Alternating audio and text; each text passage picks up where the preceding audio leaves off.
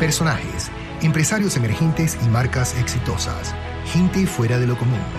Personalidades que aprovechan su salud y sabiduría para transitar por el camino del éxito. Mentes extraordinarias, con tu anfitrión, Gabriel Murillo.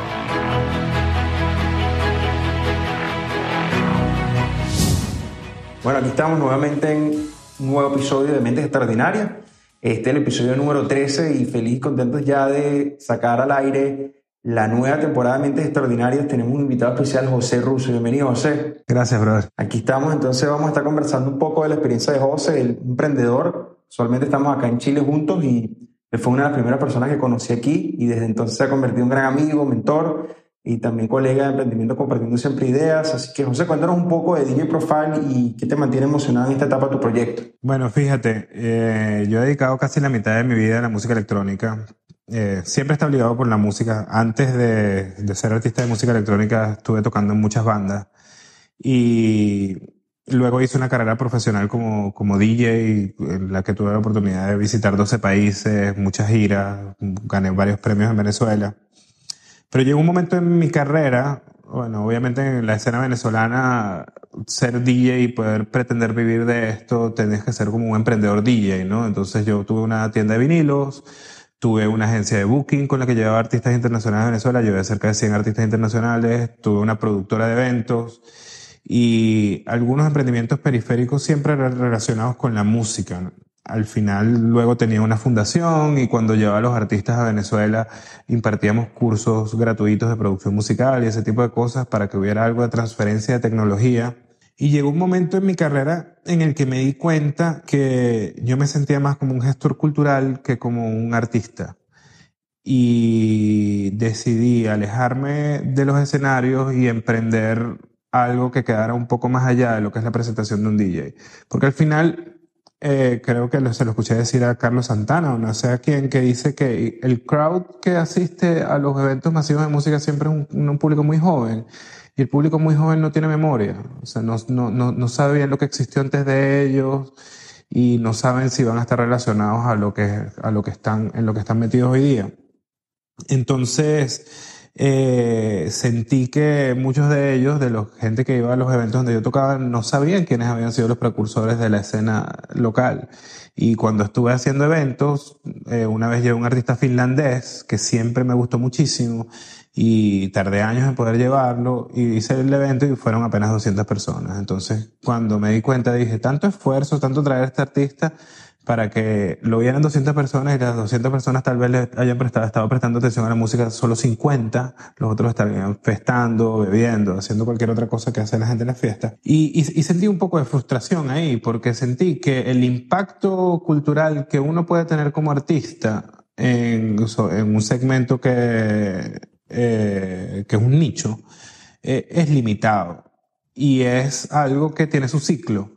Entonces, después, de repente ya luego cuando uno le pasa el testigo a los nuevos artistas o los que trabajan en géneros que estén de moda y ya uno piensa, pasa a ser un old school, se diluye un poco el impacto cultural que uno puede tener. Entonces, en ese momento, yo me di cuenta que yo me sentía más cómodo como un gestor cultural que como un artista. Obviamente amo mezclar, me encanta producir música, me encanta todo ese tipo de cosas. Y decidí crear dos emprendimientos relacionados con la difusión cultural. Creé un medio y creé una escuela de DJs y producción. Entonces empecé con djprofile.tv. Realmente yo, yo soy sociólogo de formación y, y decidí, y, y siempre he estado, he estado, muy dado a la parte de comunicaciones, marketing, toda la parte digital. Y empecé a hacer un posgrado en comunicación organizacional en la católica, que es mi misma alma mater donde estudié el, el pregrado. Y al momento de hacer el trabajo de grado, eh, me di, me di cuenta que había un reto bien importante que era ¿por qué los medios especializados de nichos, ya sea hip hop o un deporte que no sea tan popular o rock o metal o cualquier, cualquier cosa de esa, no eran sostenibles, exitosos, redituables y que se mantuvieran en el tiempo y, y, y perduraran, ¿no? Porque ese paradigma de que el chico que tiene un blog de algo muy de nicho es un chico que está en boxer en la cocina de su casa blogueando, no hay nada más verdad que eso. Entonces, en ese momento yo me, yo me propuse el reto de hacer crack the system y, y, hacer un diseño organizacional y una línea comunicacional desde el punto de vista académico, porque venía del posgrado, de un proyecto de medio que fuera sostenible y sustentable. Y ahí empezó toda la historia. ¿Eso fue hace años, ya hace 10 años? Eso fue en, no, eso fue en el año 2014. Ah, pero me refería a la transición tuya, o sea, hablaste de gestor cultural, pero tienes años como DJ. Eh, DJ Profile nace en el 2014 y, y cuando hiciste esa, esa transición fue, ¿recuerdas más o menos en qué punto? La, la, transición fue gradual porque yo ya estaba organizando, por ejemplo, nos, yo organicé talleres gratuitos en la Universidad Metropolitana. Hice unos cuantos con varios artistas, con un artista de Croacia que llevé, con un artista canadiense, con un artista brasilero. Eh, organicé charlas en el Festival por el Medio de la Calle en, el Centro Cultural Chacao con un artista francés y me gustaba mucho eso porque sentía que, que, que los DJs, por ejemplo, nosotros en, en la escuela de DJs hacíamos unos eventos que eran unos conversatorios y se llamaban Los DJs Hablan porque la gente nunca escucha a los DJs hablar. Los ve tocar música, escucha su música, la que producen o la que graban mezclando, pero no los escucha hablar. Entonces nosotros quisimos crear como una instancia donde los DJs tuvieran la oportunidad de compartir sus conocimientos, sus experiencias, y me sentía muy cómodo con eso. Luego, o sea, cuando yo decido eh, hacer este proyecto, yo tuve un medio también, bueno, no era mío, pero fui parte del equipo por muchos años que se llamó Glowmain. En, en esa época era principios de la década del 2000, más o menos año 2001, 2002 por ahí, estuvimos hasta 2009. El mercado del Internet era muy incipiente, sobre todo en Venezuela. Entonces, obtener una página de Internet, un proyecto basado en página de Internet, así tuviera mucha audiencia, que fuera rentable, era un, algo, algo impensable en ese momento. Nosotros tenemos un foro, en ese entonces los foros eran muy populares, hoy día ya no lo son. Los que existen, existen a menos que sea un foro de troubleshooting, ese tipo de cosas. Eh, y bueno, llegó el momento de 2009, el equipo se desbanda y, y se pierde. Y, y, y, ese foro, por cerca de casi 10 años, estuvo recolectando toda la historia de la escena de música electrónica en Venezuela. Y cuando la página cae y todo eso se desaparece, yo sentí que fue como que se quemó una biblioteca. Porque, porque todos los, ahí participaban gente de Chile, de México, de todas partes del mundo de la hispana, participan los artistas, los fans, los organizadores, y era un espacio de discusión muy necesario. Entonces yo quedé como con ese huequito, yo no era el dueño del, del, proyecto, así que poca cosa pude yo hacer para salvarlo. Y, y siempre quedé con la espinita de querer hacer algo. Y dije, yo quiero hacer algo que sea negocio. Yo quiero hacer algo, en el posgrado nos, nos, nos, preparan en la parte de diseño organizacional, de planes de comunicaciones, marketing, todo este tipo de cosas. Yo quiero hacer algo que tenga una visión de negocio. Entonces, en el año 2014, en el año, eh, fue el DACASO, eh, que, cuando intervinieron algunas tiendas y los obligaron a, a, a rematar los productos, en esa época yo era gerente de marketing de, de una empresa que, que, distribuía marcas de audio profesional top of the line. Y a nosotros nos mandaron a parar todas las actividades de marketing. Y entonces yo iba prácticamente a la oficina a hacer nada. Y entonces dije, voy a empezar a hacer la paginita. Y empecé a hacer, a, a hacer la página, empecé a diseñarla, a, a, hacer la investigación documental y me fui convenciendo de la oportunidad del mercado. Porque el, la ventana de oportunidad se abre en un momento en el que la música electrónica está en pleno boom la música electrónica entre el año 2012 y el año pasado, en cinco años, es una industria que creció 49% y pocas industrias crecen tanto. Y, y, ese crecimiento de la industria fue motorizado por los contenidos digitales. ¿Por qué? Porque en la época en la que yo empecé a mezclar, tú tenías que ser mayor de edad para poder asistir a, una, a un evento de música electrónica. Y si querías ser DJ, tenías que tener cierto poder adquisitivo para poder adquirir los vinilos y, y, y todo eso. La revolución digital y de contenidos hizo que algo que era exclusivo para mayores o chicos que se hacen pasar por mayores eh, penetrara audiencias inclusive menores de 10 años. Porque de repente el niñito que no ha tenido novia, no ha besado a una niñita nunca y obviamente no tiene edad suficiente para ir a un evento de música electrónica, ve el streaming del Tomorrowland, ve el streaming del Ultra. Y si él quiere ser DJ, no tiene que tener dinero para comprar los equipos, sino agarra la computadora del papá y se piratea el software y se piratea la música. Y eso creó un, vuelco en la industria que en tan solamente un año creció 68%. O sea, ya los últimos años se ha mantenido y, y creó una ventana de oportunidad muy importante para proyectos relacionados con, con, con, con, contenidos digitales. El problema es que cuando tú eres un chico en boxer que está blogueando desde la cocina de tu casa y tú eres el que diseña, que, que escribe y hace todo en un blog, o sea, si, si a ti te tocó ir a sacarte la cédula al día siguiente o llevar a tu mamá al doctor o cualquier cosa así, tú, ese día no se publicó nada en tu website. Entonces, yo lo primero que hice fue contratar a una gente. Y yo seguía teniendo mi trabajo de oficina y monté una oficinita con, y, y, y, y puse dos personas a trabajar ahí. Yo no tenía ni una cámara y yo estaba claro que, el, que, que, tenía que ser un proyecto que incluyera el video, porque el video es el, el, el formato de contenido de las nuevas generaciones y tiene un ciclo de vida muy largo. O sea, un video tú lo puedes hacer, uno puede estar viendo hoy un video que está hecho en YouTube hace 10 años, fácilmente, y sigue acumulando vistas. Es un contenido que tiene un, ciclo de vida muy, muy largo. Sobre todo si son contenidos de entretenimiento, música, es muy atemporal. Entonces, y, y, dije, bueno, yo sé mucho de música electrónica, yo sé bastante de marketing y tengo una formación profesional. Pero de emprendimiento digital no sé. Sí sé, pero no sé tanto como para ser un emprendedor altamente eficiente. Y fui me inscribí en un Startup Weekend. Eso fue en noviembre de, de, del año 2014. Recién habíamos lanzado el website, que por cierto, ayer cumplió cuatro años, ah. que lo pusimos en línea. Y, y dije, ¿sabes qué? Me voy a inscribir en el Startup Weekend. O sea, se habían acabado los cupos, mandé un correo para que, para que me pudieran aceptar, ta, ta, ta, ta. Y bueno, tú sabes que la dinámica del Startup Weekend, que uno presenta su proyecto y la gente vota por él y lo, y lo reservan alrededor. A mi proyecto nadie le prestó atención. no, gané el Startup Weekend. Ok.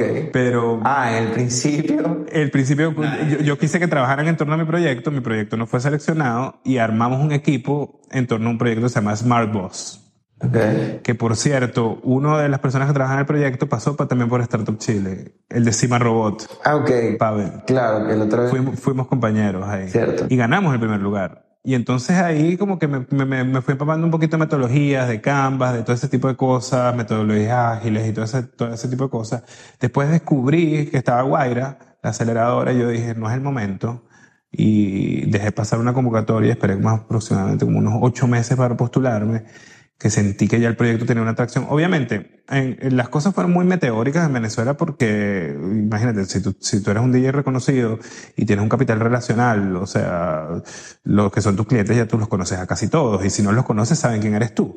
Entonces, realmente tienes una llegada que permite, yo, de hecho, en, en el pitch de inicial de Guaira a mí me preguntaron cuál era el fuerte y yo dije mi capital relacional porque yo ya tenía un networking que me sirvió mucho nosotros, fu no, nosotros fuimos como un cohete en Venezuela y bueno identifiqué Guaira yo, yo, yo hice una alianza con unos amigos que tenían una productora yo les intercambié asesoría en marketing por, porque ellos me hicieron los, los primeros pilotos y bueno, ya cuando, cuando llegamos a la aceleradora, ya, ya hay un poquito ahí más de formación. Guaira te, te, te hace mucho seguimiento, eh, nos mandaron al IES a estudiar, te, a, a, van haciendo un tracking y ahí fue realmente cuando me metí con todo el mundo de las startups, ya con, con, con este proyecto ya conceptualizado como una startup. Nosotros estamos como en una zona gris, porque al final eh, nosotros estamos trayendo la, la, la, innovación a los medios digitales, pero los medios digitales son algo que existe desde siempre, ¿entiendes? Y son algo que se ha vuelto muy tradicional. Entonces, realmente nosotros no somos una startup que, que, que, que, esté basada en la tecnología, sino, sino la innovación de nosotros es como nosotros usamos tecnologías existentes para traducirla en formatos de contenido y, y, y cómo nosotros usamos la innovación en diseño organizacional, por ejemplo, la manera en la que nosotros crecemos, escalamos.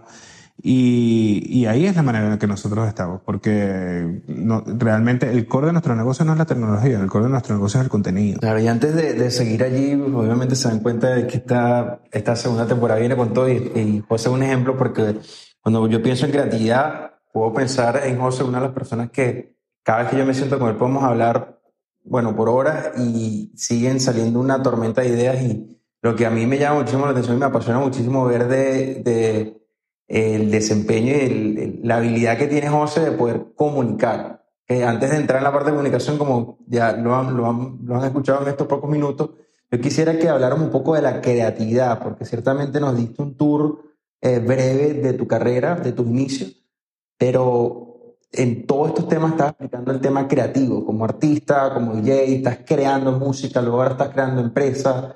¿Qué es para ti ser creativo? Yo creo que es todo.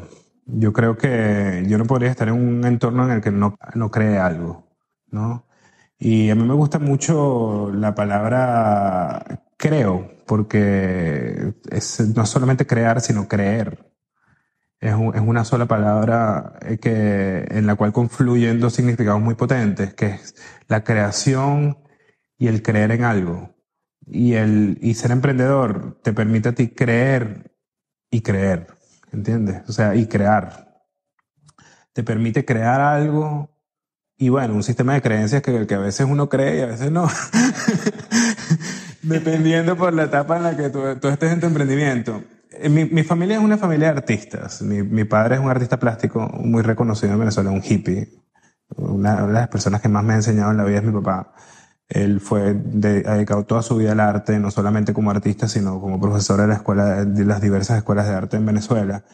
Mi madre también, a pesar de que era una persona un poquito más grounded, ella también pintaba, eh, cocinaba muy bien, era brillante en la cocina y de hecho mi hermana menor es artista plástico también. Yo soy el que salió músico. Entonces, siempre, obviamente cuando tu padre es artista, siempre sus amigos son artistas y entonces te mueves en un entorno muy de, creación. Además, mi madre trabajó por muchísimos años en Viasa, que era una línea gigante, y, y, todos los familiares directos teníamos muchísimos vuelos. Y yo ya tenía como 15 años y había tenido la oportunidad de conocer como 20 países.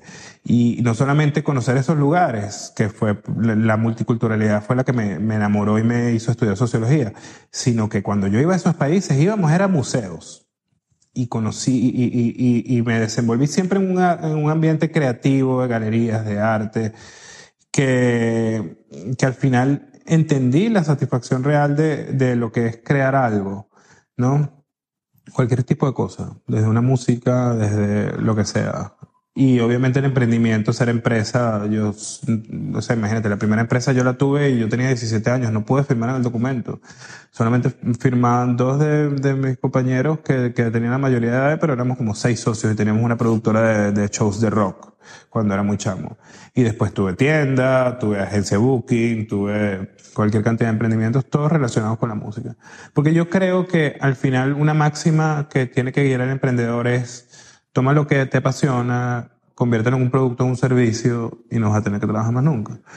Porque al final con, con el emprendimiento actual que tengo, con DJ Profile TV, los emprendimientos de medios digitales son emprendimientos de maduración muy lenta. O sea, muy probablemente tú estés viendo los frutos a los 10 años. Que eso crashea un poco con, con el concepto de la startup súper escalable, súper ta, ta, ta pero es que la verdad, los medios bien establecidos que tú ves, a menos que sea un medio generalista de contenido muy viral, muy transversal a todo el mundo, que puedes tener una explosión y, y te vuelve, no sé, millones de visitas y todo eso. Los medios de nicho son, son, son negocios de maduración lenta. Entonces es una parte de construcción de credibilidad, construcción de audiencia, construcción de procesos, construcción de tu línea editorial, de tu estilo. Y más bien a nosotros se nos han dado demasiado rápido las cosas, porque yo llegó un momento en el que dije, ¿sabes qué? Mi proyecto, yo voy a adoptar todas estas técnicas de, de, de desarrollo de negocio basadas en innovación y voy, a, y voy a traer la innovación a un ambiente que si bien es digital, se ha vuelto muy tradicional y está casi que obsoleto, que eran las páginas web, los blogs. Igual nosotros tenemos un blog, una parte importante, genera branding, genera tráfico, pero, pero no es el, el foco de nosotros. El foco de nosotros es contenido audiovisual. Y, y fijándome en, también en, en, en algunos casos exitosos en Europa, grandes empresas como Boiler Room, Viet TV, son empresas multimillonarias y el scope de ellos es no exactamente como el de nosotros, pero más o menos similar. Entonces, por eso nosotros, no, no, nosotros creamos y todo ese conocimiento que tuve con la primera página que tuvimos, todo el conocimiento de música. De hecho, nuestro nuestro eslogan es un medio sobre DJs hecho por DJs porque no, no quisimos que fuera un medio hecho por fans, ni que fuera un medio de entretenimiento, sino algo creado por los artistas, que se tocaran temas, que, que el propósito fuera la difusión de los artistas, que se tocaran temas de tecnología, que se tocaran temas, de repente no son los más populares en audiencia, pero cosas que tienen que ver con temas de producción musical o de técnica, y obviamente temas de entretenimiento y todo este tipo de cosas. Quisimos hacer un, un, proyecto bien transversal y bueno, la verdad ha traído muchas satisfacciones porque cuando tú creas algo y lo ves crecer, y yo jamás me imaginé que iba a terminar en Chile y todas las cosas que me, que, que me han pasado con este proyecto, yo quise hacer mi tesis. y al fin, y al final terminé, terminé dedicado a esto. Y bueno, por cosas de la vida tuve que, o sea, me tocó venir a otro país y bueno, tengo, sigo teniendo mi escuela, pero, pero ya no, ya no doy clases en la escuela, que era una de las cosas que, me, que más me llenaba. Bueno, ahora doy clases en la universidad acá. Claro, claro. Y ahorita vamos a conversar eso porque es importantísimo. Eso engloba el círculo de parte del programa y el nombre del programa Mentes Extraordinarias es eso. Indudablemente tienes una mentalidad extraordinaria en tu nicho, en lo que te apasiona pero tienes que estar siempre preparándote, siempre formándote. Y bien me decías hace poco, antes de empezar a grabar, de que no te queda tiempo de mucho con, con el enfoque del emprendimiento. pero para poder mantenerte el día sigues consumiendo contenido. Entonces, ¿cómo piensas tú que te mantienes tú al día para seguir innovando? Eh, y cómo te mantienes, eh, no solo de, de, la música, pero del emprendimiento, porque yo hablo contigo diciendo que, que, estás al día de todo y me comentas algo de estos programas internacionales, inclusive para, para, para la audiencia que, como comenté, o sea, José al principio me dio mucha, mucha, mucho feedback, mucho insight y exactamente me recuerdo que conversación tuvimos una vez en mi casa, eh, acá en Chile, eh, el 95% de las cosas que hablamos, el 95% de las cosas se manifestaron. Hablamos de, de, la experiencia específicamente del programa Startup Chile. Él era una generación antes que yo, pero me, me, habló de la importancia de comunidad, de las relaciones estratégicas con otros emprendedores, me habló de los diferentes fondos de Chile y en el momento yo no, no presté mucha atención. Me prometí, ah, sí, sí, ajá, sí. Y literalmente, o sea, ya casi un año después, era palabra por palabra. Entonces, pero ¿cómo te mantienes tú hoy, hoy en día al día? Y... Mira, yo creo que una cosa que tenemos los DJs y que yo, yo creo que la cultivé en la época metalera que tuve es ser melómano. El melómano, que es la persona que está escuchando, sabes, que se sabe el nombre de cada banda, la formación de los integrantes en distintos momentos, cómo se llama cada álbum, escuchado, así sea poco, de alguna banda que así no le genere mucho interés, pero algo escuchado. Te crea como una sed de conocimiento, que es muy útil luego cuando uno se convierte en un DJ, porque el DJ, más allá de una persona que hace una ejecución técnica, que tiene una técnica, tiene una dificultad, tiene que ser un conocedor, una persona que sepa mucho de música. Porque al final, cuando tú ya tu curva de aprendizaje se empieza a suavizar, que ya tú no estás aprendiendo, sino más bien manteniendo y adoptando nuevas cosas, lo que se sigue formando es como tu identidad musical y lo que tú, proyectas. Y al final, eso es conocimiento sobre música, conocimiento del caso. Y la música obviamente tú nunca la vas a poder escuchar toda. O sea, está, eso está en un universo de géneros, subgéneros que es imposible. Entonces tú vas indagando por ciertas betas y hay muchas cosas que sabes y muchas cosas que ignoras. A veces yo hablo contigo y tú me dices, ¿has escuchado el podcast de no sé qué? La verdad no. En mi hábito de consumo de, de, de, de contenidos no suelo escuchar podcast. Eh, he escuchado algunas cosas, pero por ejemplo en Venezuela he escuchado muchísima radio, actualidad. Entonces el ser humano moderno elige cuáles son sus weapons of choice de, de, la manera en la que se mantiene informado y con la, que, cual, con la cual va eh, obteniendo sus metas de desarrollo de conocimiento. Entonces, tú puedes, tú puedes aprender mucho en YouTube si ves las cosas correctas, pero si te la pasas todo el día viendo videos de reggaetón, o sea, tienes la misma cantidad de horas dedicadas y la misma plataforma a consumir contenidos digitales con las mismas características desde el punto de vista crudo, pero que son cosas totalmente distintas. Entonces, por ejemplo, hay gente que se le da leer. Yo soy un poco disperso, no, no, no se me da mucho el hábito de lectura. Leo muchos papers y muchas cosas breves pero, por ejemplo, me tardo muchísimo para, para, para terminar un libro. Y yo creo que, que, que al final es, no, no, importa si tú aprendes viendo documentales o escuchando la radio o escuchando, lo, importante es que tú aprendas y que aprendas de lo que quieres aprender y que no, y, y que no te mantengas disperso. Y yo creo que esa curiosidad, porque al final es como cuando uno estudia.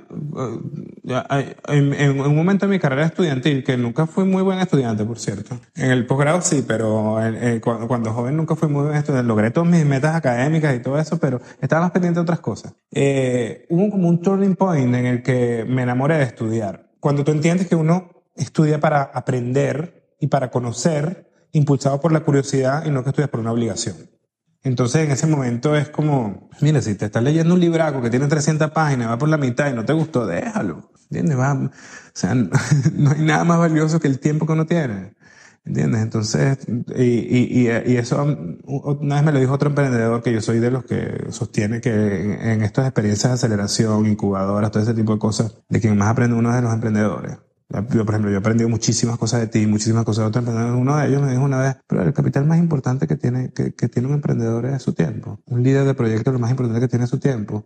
Entonces, si tú andas dedicando un tiempo en las cosas que no son y no le estás dedicando tiempo a las cosas que realmente hacen crecer tu negocio y te hacen ir para adelante, lo estás malgastando. Entonces, yo creo que uno siempre tiene que mantener la curiosidad. Igual, cuando uno está en una startup, uno es multitasking, ¿sabes? Por ejemplo, a mí me toca a veces salir a grabar y andar con la, con la cámara, me, toca editar, me toca hacer muchísimas cosas, me toca reunirme con un ejecutivo de una marca, me toca hacer todo de que, que va mucho, que no es exactamente lo que uno cree que es el glamuroso mundo del CEO. y yo creo que es de la manera en la que uno organiza sus hábitos. Por ejemplo, yo cuando cocino, siempre escucho mucho la radio. O sea, y o pongo un youtuber que, que hable de algunos temas que me interesan. Es, me gustan mucho las cosas de política exterior, mm, eh, comercio internacional y ese tipo de cosas. Y hay muchas temáticas de arte. Y todas esas cosas te van cultivando, ¿entiendes? Puntos de vista, contrastar cosas. Escucho gente que no necesariamente sea fan de ellos, pero a veces tiene cosas interesantes que decir. Y, y es como encaja todo eso en tu hábito. hay gente que de repente va al gimnasio y se pone a escuchar los podcasts entrenando. Hablan de emprendimiento, hablan de innovación, hablan de, de, cualquier cosa que te interese y bueno, en un momento en el que tú estás dedicado a otras actividades, o yendo en el autobús, o yendo eso, tú aprovechas para que sea una, una actividad enriquecedora en vez de andar viendo el Instagram, por decir algo, ¿no? Exactamente. Sí, por ahí escuché una matemática que, que tengo que sacarla bien, pero me llamó mucho la atención que si uno dedica por lo menos una hora diaria durante un año, eso es lo equivalente a lo que sería casi, creo que entre 6 a 9 semanas de un trabajo a tiempo completo por año. Entonces, imagínate, escuchando y consumiendo contenido, eh, tal vez como este podcast o otros podcasts que están disponibles en iTunes en Spotify, eh, es una universidad sobre ruedas o una universidad en Ignacio, lo que sea, pero buenísimo. Una de las cosas que también yo, yo admiro mucho de ti es esa habilidad para comunicar, que este, tienes una habilidad para organizar ideas, para simplificar eh, temas complejos, es como un don que tienes allí pero eso indudablemente te ha impulsado y, a, tu emprendimiento a poder tener presencia en todos estos, en todos estos diferentes sorteos, programas, eh, concursos y has tenido una trayectoria, si nos compartes un poco más de la trayectoria, los premios que han ganado y qué rol ha jugado la comunicación en eso. Fíjate, yo sostengo que el 90% de los problemas de una startup están relacionados con comunicación, ya sea comunicación interna, comunicación entre los founders, comunicación entre el equipo, comunicación de su propuesta de valor, y, si lo reducimos al abstracto de lo que es las competencias de startup, que básicamente son las competencias de pitches, eso es una competencia de habilidad de comunicación. Tú tienes que agarrar y aterrizar todo lo que tú eres o no eres o quieres ser, porque a veces no importa tanto qué eres tú ahorita, sino sé dónde vas, eh, en un pitch de uno, dos, tres minutos, cinco minutos en el mejor de los casos en la competencia, o bueno, de repente si te estás reuniendo con un cliente o, o, alguna instancia, un inversionista, tendrás unos 20 minutos para, para hacerlo, ¿no? Entonces, hay gente que tiene grandes proyectos con tremenda tecnología que no consiguen los financiamientos que necesitan para echar, echar adelante su negocio porque no son capaces de comunicarlo. Y hay gente que, que, que, no tienen absolutamente nada y son unos vendedores de humo y son unos genios comunicándolo y logran cualquier cantidad de fondos, premios, cosas. Al final las mentiras tienen patas cortas y, y, siempre se, se, terminan quedando en el camino, ¿no? Como el caso este de la chica que hizo la startup esta de, de análisis de sangre y todo ese tipo de cosas. Llega un momento en el ¿Cuál fue ese? No supe. Es un escándalo súper famoso que hay un libro y todo se llama Bad Blood, que, que una estafa multimillonaria de una startup que, que prometía hacer análisis de sangre y, y tuvo una evaluación billonaria y, o sea, fue un... Sí, sí. ¿Esto y fue hace años hace poco? No, ahorita creo que va a caer presa y todo. Fue un escándalo terrible. Hace unos meses entonces. Sí, tenía, ella tenía una tecnología, un dispositivo que hacía análisis de sangre en tiempos express y identificaba unas patologías y una cosa y la tipa, o sea, fue una celebridad y estuvo en todos lados y al final... Mira, viste, este es el día a día conmigo. Yo cada vez que hablo con José pasa esto. Él no tiene tiempo, pero de alguna forma se entera de todo. Sí, bueno, yo también aprendo mucho de ti. Tú siempre estás súper al día. Bad Blood. Entonces, ok, lo voy a investigar porque de verdad no tenía idea. Y un poco de contexto para los que nos están escuchando y que tal vez no sepan mucho de startups. de este tema de, de competencias, de pitch y todo esto, eh, yo les voy a dar unos links en los show para que vean diferentes pitch. Inclusive pueden ver José que ganó un premio actualmente, pero coméntenos más un poco de, los últimos premios, concursos que ustedes han ganado.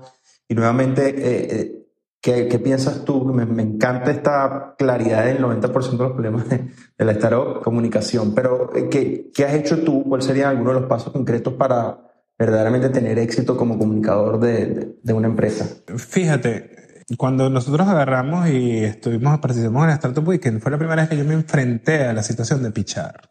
Eh, yo no hice el pitch final, pero yo, yo armé el storytelling y la parte gráfica de, del, del pitch y ganamos el primer lugar, ¿no? Luego en Guaira era un pitch de cinco minutos y yo nunca había hecho un pitch. Y menos una cosa, en ese momento la gente, no sé si lo saben, bueno, se lo deben imaginar, el ecosistema en Venezuela de emprendimiento es súper reducido y prácticamente Guaira es una de las únicas aceleradoras que realmente te dan apoyo, dinero y todo ese tipo de cosas. Entonces era como el money shot. Por eso yo dejé pasar una de las convocatorias y esperé el momento preciso y bueno, luego me enfrento a la idea de, de, de, que hay que hacer un pitch. Y armé mi pitch ahí rudimentariamente y, y, lo practicaba frente al espejo para hacer los cinco minutos, que hoy día cinco minutos me parece una eternidad. Ojalá tuviera yo cinco minutos para, para pitchar el proyecto. Y fue como la primera vez que me enfrenté a, a, a la parte comunicacional. Obviamente me faltaba un, todo un recorrido enorme cuando, cuando veo ahora en retrospectiva. Nosotros nos postulamos a ideas también, que es un curso. Bueno, nos aceptan en Guaira empezamos ahí como que a armar nuestro equipo, o sea, compró, compró las, primeras cámaras, empezamos a echar para adelante el proyecto. Y yo más o menos en paralelo me postulé al concurso de ideas. El concurso de ideas es el concurso de emprendimiento más importante de Venezuela. O sea, se hace como 16 años y es como una cosa súper solemne. La premiación es en el salón más grande de Liesa y, y bueno, me postulé y llegamos a la final, ¿no? Y es un, es un concurso que se, no, no, no, no sé la cifra exacta, pero son, se, se, postulan como, no sé, 900 emprendimientos venezolanos, o sea, una cosa grande y además que, que el scope es muy amplio porque no solamente de startup, es desde gente que tiene cualquier tipo de emprendimiento, tiene un emprendimiento que hace, no sé, uno de los que llegó hacía como una harina con una fruta que solo se da en margarita y, y hacía como unos snacks con eso, como más o menos como por, por ahí van los tiros, ¿no? Y llegó el momento de, la final, entonces el último piso en la torre mercantil, en presidencia, todos mármol y, y estaban todos los ejecutivos de las 25 empresas más grandes del país y tener que pichar. Y al final, luego, en la premiación, uno no sabe nada, uno sale de ahí y, y el día de la premiación nos, nos llevamos al primer lugar. Ahí. Y eso fue algo súper importante. Salimos en la televisión, nos dieron muchísimos medios, ta, ta, ta.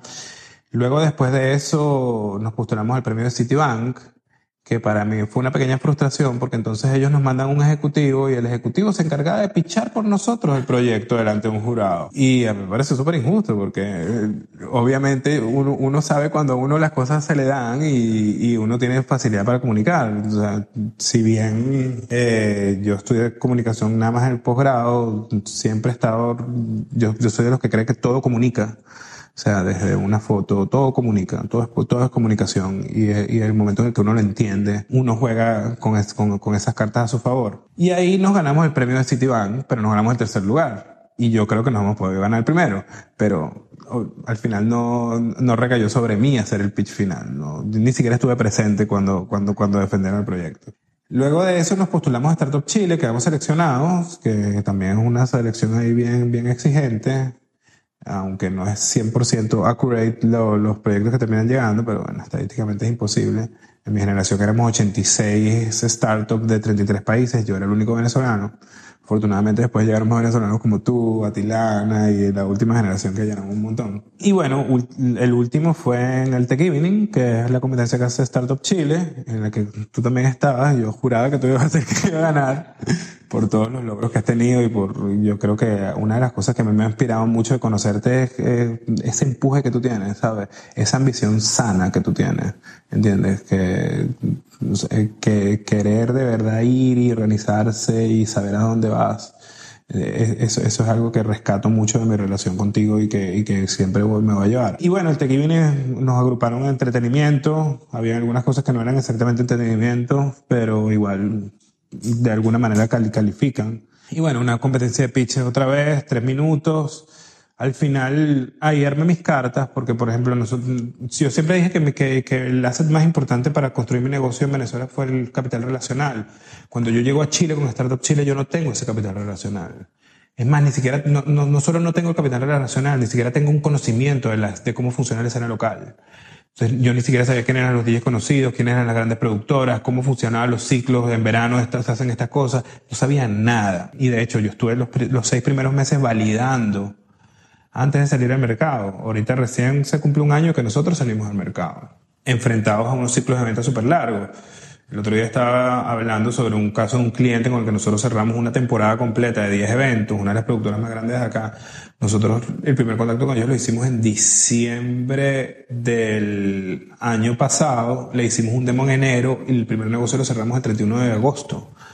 Cuando te pones a ver el ciclo es súper largo, porque no solamente es estudiar el mercado, hacer el benchmarking, hacer toda la tarea de obtener esa información, porque la comunicación también es eso, obtención de información a través de cosas que te comunican, o sea, tratar de sacar insights de las competencias por una foto de Instagram, ¿entiendes? ¿Qué tecnología usan los competidores por una foto de Instagram o ese tipo de cosas? Eso es comunicación. Entonces, eso es extraer los datos de, de, algo tan sencillo como el texto que pusieron en, en alguna cosa y en eso ir más o menos investigando tu competencia. Entonces, cuando, cuando logro todo este conocimiento y salgo al mercado, nuestro producto empieza a gustar y empezamos a crecer, pero, pero por ejemplo, no, nuestras ventas no han sido gran cosa, ¿entiendes? Y entonces a la hora de yo, de yo armar mi pitch, yo en ningún momento hablé de dinero. Hablé de nuestro crecimiento en usuarios, nuestro crecimiento en volúmenes de contenido, tenemos muchas métricas que, que tienen una atracción muy potente, pero no hablé de plata porque al final sabía que si comparaba mi startup con la tuya o con otras, había una de las startups que estaba compitiendo que ha levantado 2.4 millones de dólares. Si lo ponía en términos de plata, no iba, no, no, tal, vez no era, no era, mi mejor oportunidad. Igual tampoco es agarrar, mentir, sencillamente usa, usa datos que te favorecen más y más o menos así en la comunicación. Y me, y, me, y me enfoqué en mis aspectos más fuertes y bueno, si me preguntaban las cosas lo decía, ¿entiendes? y, y ya fue. Y porque también yo creo que es importante hacer honor a la verdad cuando uno va a las competencias de pitch, ¿entiendes? Porque primero que tú tienes un jurado que es gente de alto nivel y además también está la gente de Startup Chile que conoce tu startup bien y además están tus amigos, ¿entiendes? Que, que, que, que, que saben todos los intríngulis. Hay gente que no tiene vergüenza, que sin asco va y se para ahí y es un humero. Pero... Y como tú dices, sale, sale, a, sale a flote luego la verdad. Sí, no, las mentiras tienen, en el mundo de las startups las mentiras tienen patas cortas porque, porque esto es progresivo. ¿Entiendes? De repente tú luego, o sea, tú empiezas tu startup, te aceptan en una incubadora o una aceleradora. Chévere, te consigues, no sé, 25, 30, 40, 50 mil dólares. Chévere, empiezas a trabajar. Este, luego empiezas a conseguir tú un angel investor, te pones 100, 200, 300, whatever. ¿Entiendes? Luego después vas a serie A eh, luego vas a fondos de escalamiento, luego vas a tratar. Es progresivo, es como una, una carrera profesional de un deportista, ¿entiendes? Empieza jugando en el high school, luego va a la universidad becado, luego termina en, en, un equipo pequeño, jugando banca, luego ta, ta, ta. Si no eres bueno, ¿entiendes? Por ejemplo, no todos los deportistas tienen la oportunidad de hacer una carrera larga en el deporte, estar años. Hay unos que llegan y ni siquiera llegan a las grandes ligas, llegan, se quedan ahí en, en la AA, ¿entiendes? Y, y hasta ahí llegaron. Entonces, con el mundo de las startups es más o menos así, es como, como, como, una parte en la que tú vas escalando, escalando, escalando, escalando, y si de verdad tú no tienes what it takes, tarde o temprano te caes, así como le pasó a la, a la chica esta de, de, Bad Blood. Igual también yo creo, yo, yo, creo que es importante ser honesto con uno mismo, y, y yo, yo creo que esa es la, la lección más importante que, que uno le puede dar a cualquier emprendedor. Primero, entender que hay cosas que no sé, no sabes. Al menos a mí me ayudó mucho a entender que no había cosas que no sabía. Por ejemplo, yo no estaba familiarizado con, con el core de conocimiento del emprendimiento digital y, lo, y, y la agilidad de las startups y todo esto y los métodos de diseño de negocio. Y por eso yo me empecé a acercar a los eventos del ecosistema de Legación Startup Weekend, le hace foros, eventos, charlas, todo este tipo de cosas para empezar a buscar conocimiento. Esa es la parte más importante. Entender que hay muchas cosas que no conoces y lo que no conozcas, vas y lo buscas y mm, se sienta con una persona que sepa más, no te, no te dé pena no saber. ¿Entiendes? No hay nada más grave que la gente que tiene sobrevía conocimiento. Eso es algo que, que, que, que no solamente, que, o sea, te, te, priva de muchas oportunidades de acceder a, a, grandes fuentes de conocimiento. Y el otro tener claro cuál es la verdad sobre tu negocio, ¿entiendes? Por ejemplo, yo sé que en el segmento donde yo estoy es una batalla de resistencia, es un negocio de maduración muy lenta. El, para, para, para que llegar a construir lo que yo quiero construir va a tomar unos cuantos años más desde el punto en el que estoy ahorita, que hemos logrado mucho en muy poco tiempo. Y también yo creo que por más que cariño que no le tengan al, al emprendimiento, yo creo que mi proyecto es un lifestyle business, ¿entiendes? Es algo que se alinea total con lo que yo siempre he querido hacer, difundir cultura, comunicar con la música, la música electrónica, es algo que me encanta hacer y yo la, cuando me ha tocado comerme las verdes me las he comido feliz. Bueno, no feliz, nadie se las come feliz. Pero es algo que... Se hace más llevadero. Sí, no, porque es algo que te apasiona. Entonces, cuando tú sientes que de repente no estás haciendo la, la, poniendo la caja a sonar como, como te gustaría o como necesitarías, si eres inmigrante y eres emprendedor, que necesitas que las cosas funcionen para que, para, para vivir, básicamente, siempre ese valor agregado de hacer algo que aporta cultura, que es un proyecto bien bonito, que tus empleados están enamorados del proyecto y se toman las fotos en la oficina y, eh, y con el logo y son súper orgullosos.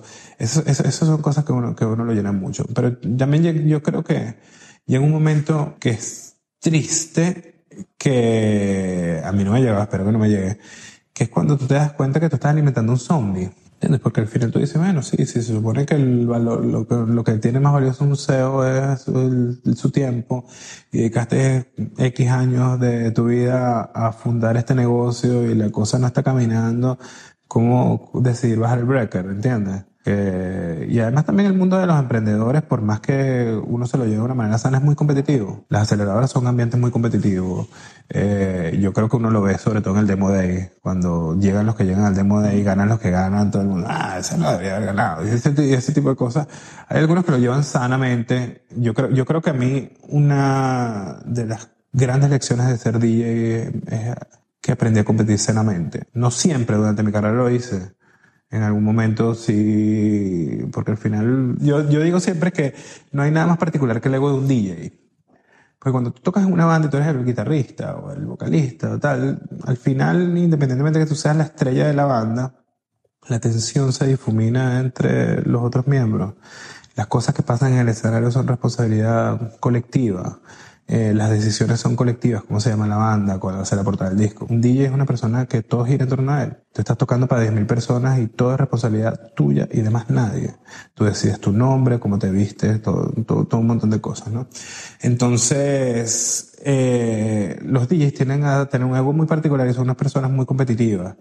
Y yo cuando era muy joven, yo empecé mi carrera como a los 20 años, eh, me contaminé un poco con eso y después como que la sabiduría que fue aprendiendo me, fue haciendo apaciguar los demonios que, que, trae eso. Y eso me ha sido muy útil en el mundo del emprendimiento, porque, por ejemplo, pararse a pichar delante de una audiencia y pararse a mezclar delante de unas miles de personas no es tan distinto y saber la competitividad que, que, es entre los DJs, que todos quieren ser mejor, sobre todo los DJs los premian también. Yo he recibido varios premios como DJ, al menos unos cuatro, como mejor DJ de categoría o rankings o cosas de DJs. Y es un ambiente que suele ser bien competitivo y el ambiente, y realmente el ambiente, eh, hay gente que se la lleva bien, pero hay gente que es súper competitiva. Y a veces me ha tocado decir que uno no tiene que estar tan pendiente de lo que hacen los demás, pues sobre todo en un programa de aceleración donde hay gente que, que tiene otros proyectos que son en otra industria totalmente distinta, que viene con distintos niveles de experiencia en emprendimiento, con distintas capacidades, con distintos, están en distintos niveles de desarrollo de su proyecto. Algunos llevan un año, algunos llevan tres años, algunos tienen inversión, algunos no.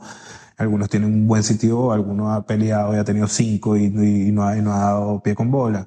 A, veces uno se centra mucho en la competitividad de los programas de emprendimiento, porque al final eh, si, si te enfrascas en eso, pierdes, pierdes el foco de cosas que son realmente importantes, que el otro día te estaba comentando, tú me preguntaste cómo me sentía de ganado, y bueno, sí, cool de haber ganado, pero la, verdad, al día siguiente cuando se levanta no tienes los mismos problemas que tenía tu startup ayer. ¿Entiendes? Chévere que haya unos spotlights, pero a veces yo creo que uno tiene que ver eso como un reto. Como, mira, te están mirando, haz las cosas bien, crece, organízate. Si esto de verdad funciona, sigue. Si no funciona, déjalo al final hay gente que lo que le gusta es ganar premios, convertirse en una celebrity del ecosistema de emprendimiento y están dando, van, dan, dan tal. Y, y, y, hay gente que se, se, dedica a trabajar todo su personal branding y al final termina cosechando eso. Eh, son muchos los casos de gente que ha trabajado en emprendimiento y luego han tenido tremendo cargo en alguna empresa de, de los titanes de, de Silicon Valley porque se dedicaron más a cultivar eso, ¿no? Pero realmente uno no puede perder el foco del negocio, que es eh, crecer, vender y, y, y, y lograr las metas que, que tenés a mediano y corto plazo. Claro, ¿no? y, es importante, ah, ya para cerrar ahorita, un tema que quiero hablar con respecto a las entrevistas que, que me llama mucho la atención, pero un recordatorio allí de que no hay una sola receta para emprender, cada quien tiene sus objetivos personales también de, de negocio, y como bien nos está comentando, eh, no solamente es pensar negocio igual a dinero, negocio abre las oportunidades a relaciones estratégicas, como que yo no hubiese conocido a José y, y no tuviese esta conversación de mentalidad extraordinaria con él eh, si no hubiese estado en mi negocio, ¿verdad? Este el negocio te abre puertas para amistades, te abre, puertas, eh, abre puertas para, eh, como tú bien dices, potenciales cargos en un futuro para otra empresa, otra, otra carrera, qué sé yo.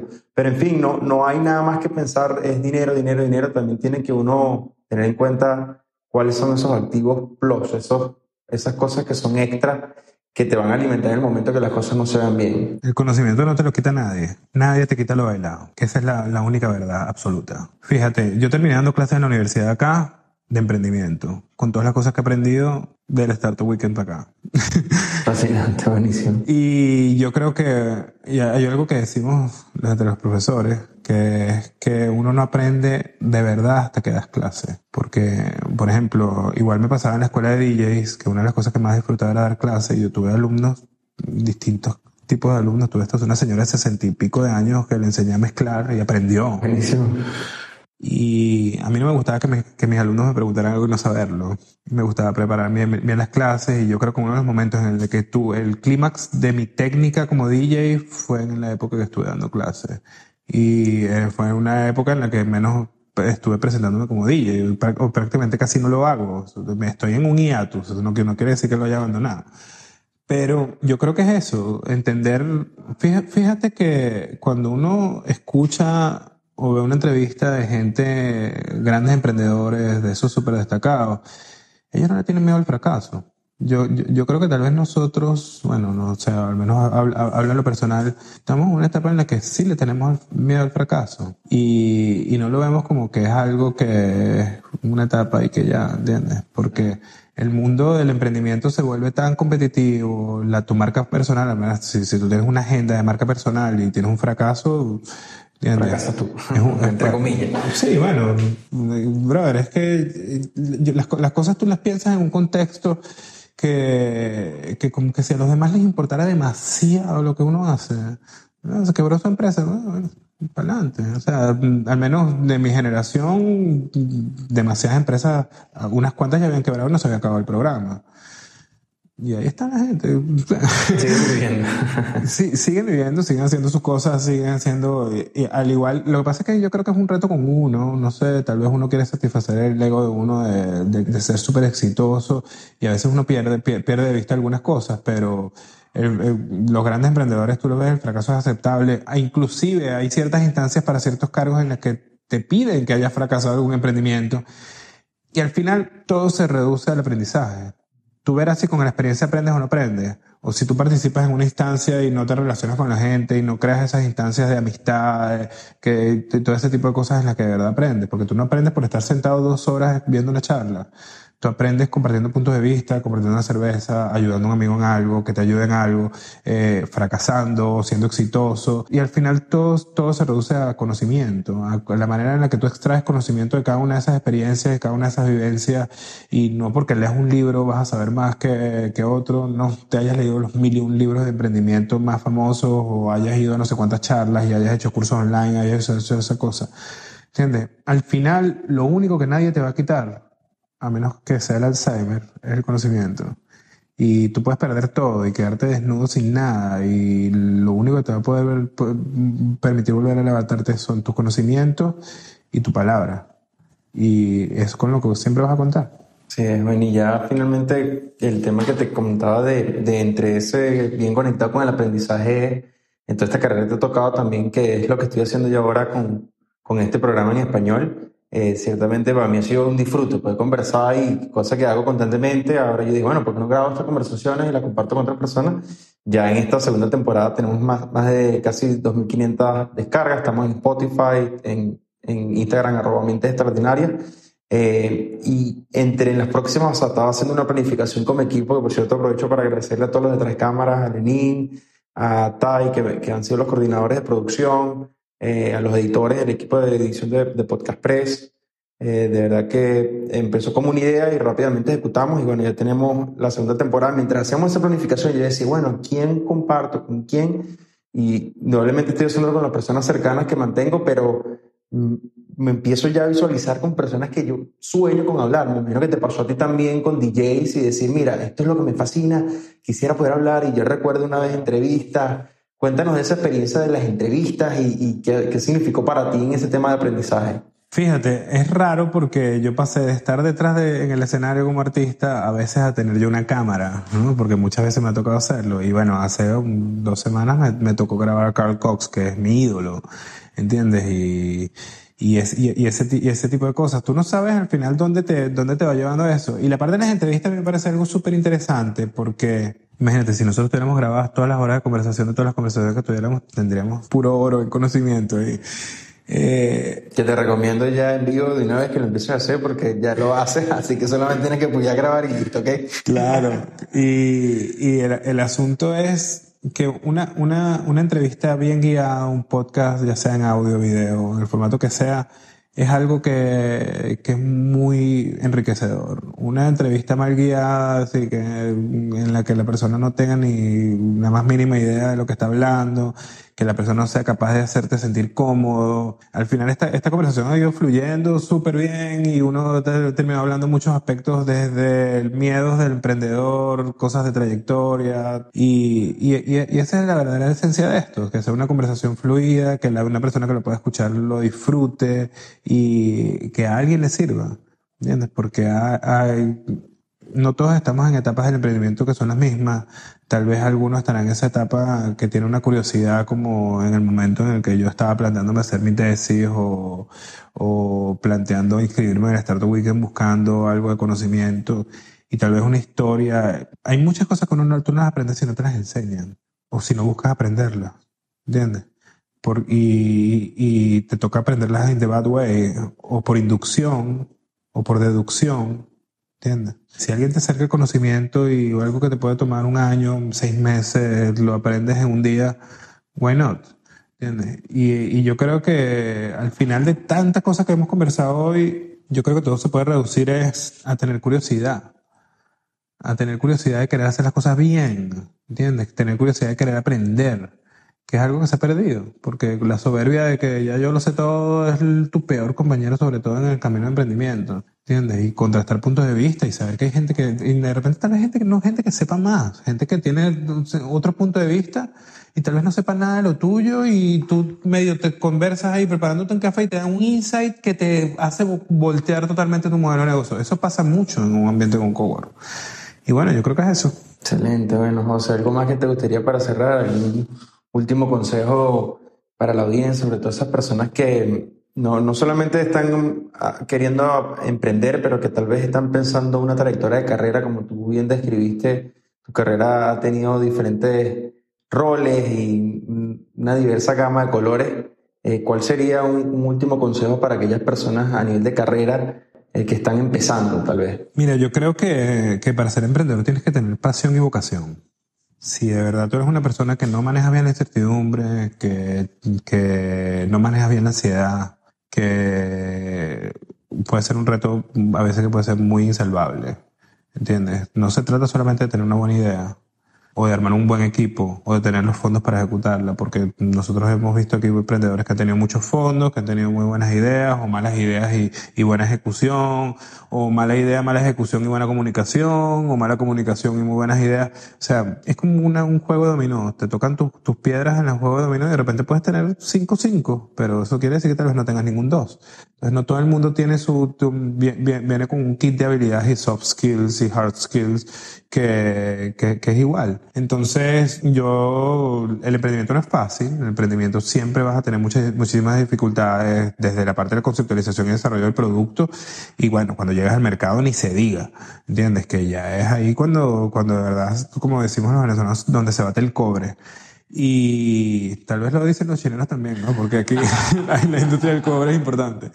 Eh, yo creo que, que, que hay que mantener la, pasión y, y, para mí, eh, yo, yo, al menos con este proyecto todavía tengo un largo camino por recorrer para llegar a lo, a lo que yo realmente quiero. No es el típico SaaS que de repente explota y tienes miles de usuarios de un día para otro. Esto es algo que hay que bregar día a día con todas las dificultades que tiene un equipo en Venezuela, que tú, tú debes saberlas también. Eh, yo creo que al final, si, si tú estás emprendiendo en algo en que de verdad no te apasiona, no, no, no lo hagas.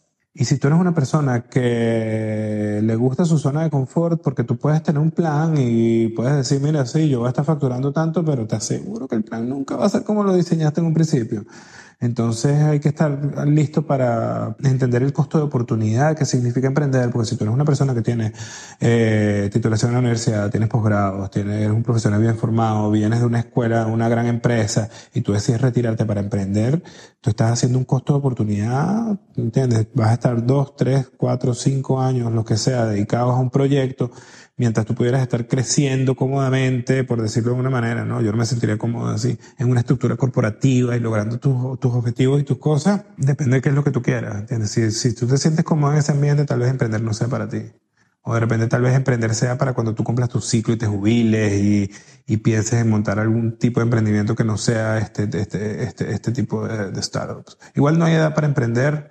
Lo único importante es, como dije, emprender con, en torno a algo que te apasiona, porque si es algo que, mira, no sé, yo soy DJ y me voy a emprender un, sistema para contadores. O sea, brother, obviamente yo no voy a aguantar un año en este emprendimiento y cuando la cosa se ponga gris y se ponga peluda, no lo voy a aguantar. Y, y nada, entender el valor de crear algo que al final no tiene nada que ver con, tener un, un, emprendimiento que sea en música o no, es crear una empresa, crear una identidad, una marca, algo que represente tus valores traducido, reducido al abstracto y traducido en una, en una empresa. Eh, tu profesionalismo, tu visión de negocio, que se sienta lo, lo, lo, que eres tú como persona, ¿sabes? A veces, bueno, cuando yo te veo a pichar a ti, yo siento eso, ¿entiendes? Cuando tú ves ciertos emprendedores que, que presentan sus proyectos y los representan, sienten que, que, que, está, que están hablando de algo que los representa a ellos como personas, como emprendedores, que es como, ¿sabes? Van de la mano. Y cuando hay esa desconexión, ahí no hay nada que hacer, hermano. Así, bueno, ¿y dónde te podemos conseguir DJ Profile en las redes? ¿Cuál sería? Sí. Arroba DJ Profile TV en Instagram y Twitter, en Facebook también DJ Profile TV, en nuestro canal de YouTube también, que tenemos ahí más de 230 videos originales y djprofile.tv, el website. Y las mis redes personales, Destro CSS, en todas. Y pronto llegando a una ciudad cerca tuya. no, ese es José Russo, agradecido y esto es un episodio más de Mente Extraordinaria, súper agradecido José. Gracias a ti.